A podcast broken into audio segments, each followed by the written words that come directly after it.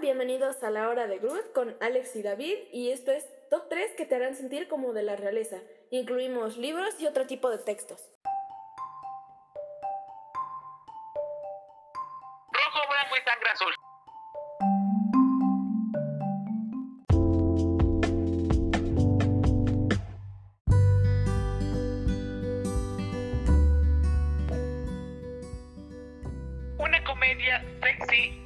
Romántica, absorbente y muy adictiva. Una novela innovadora que trata de la temática LGBT sin complejos, con mucho humor, sin dramas y mucha autoridad. Alex Cameron Díaz, el hijo milenio de la presidenta de Estados Unidos, es un tesoro para el marketing de la Casa Blanca, atractivo, carismático e inteligente. Este niño es todo un buque. Lo que nadie sabe es que no soporta el príncipe Henry. Molesto. El hijo de la reina de Inglaterra. Así que cuando la prensa sensacionalista se hace con una fotografía que refleja un altercado entre Alex y Henry, las relaciones entre Estados Unidos y Reino Unido se enfrían en unas grandes medidas. Ambos países tratan un plan para paralizar los daños. Lo que empieza con una falsa amistad publicada en Instagram se ve trastornada en algo más profundo de lo que Alex y Henry podrían haber imaginado.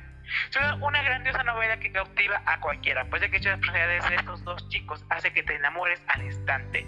Y sin duda ver a Henry incluido en todo el drama de la corona británica hace que te sientas como de la realeza y que por unos momentos dejes de estar acostado en tu cama con un buen libro para estar en el grandioso palacio de Buckingham.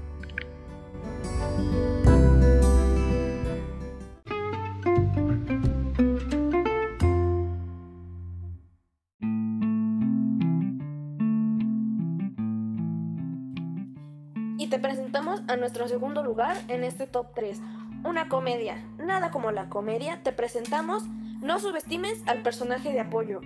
Una chica de nombre Late viaja de esta realidad a la realidad de su novela favorita, Soñada, lo que cualquiera quisiera hacer. Pero en esta realidad de príncipes, princesas, espadas, donde todo es una aventura constante, descubre que no es tan bonito como lo pintan. Tiene que vivir como una noble bajo nuevos esquemas, bajo nuevos modales, vestidos, la sociedad y cómo el actual es una mezcla de todo y cómo no debería de estar tan idealizado. Y podemos ver un sinfín de referencias y de historias a lo largo de toda la obra.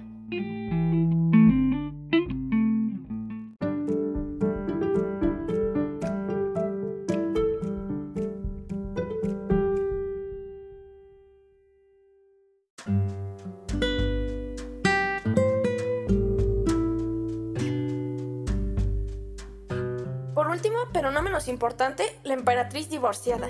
¿Quién no desearía ser una emperatriz con todo ese poder, la atención, los lujos?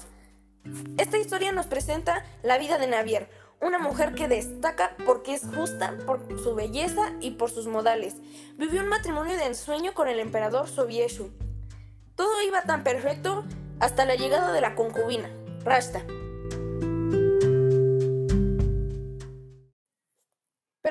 Decir? O sea, es una historia que está rodeada de modales, de elegancia y el drama se juntan completamente en esta historia para crear una obra de arte. Esta historia tiene una adaptación en la novela, pero de igual manera tiene una adaptación gráfica que se puede encontrar en muchas plataformas.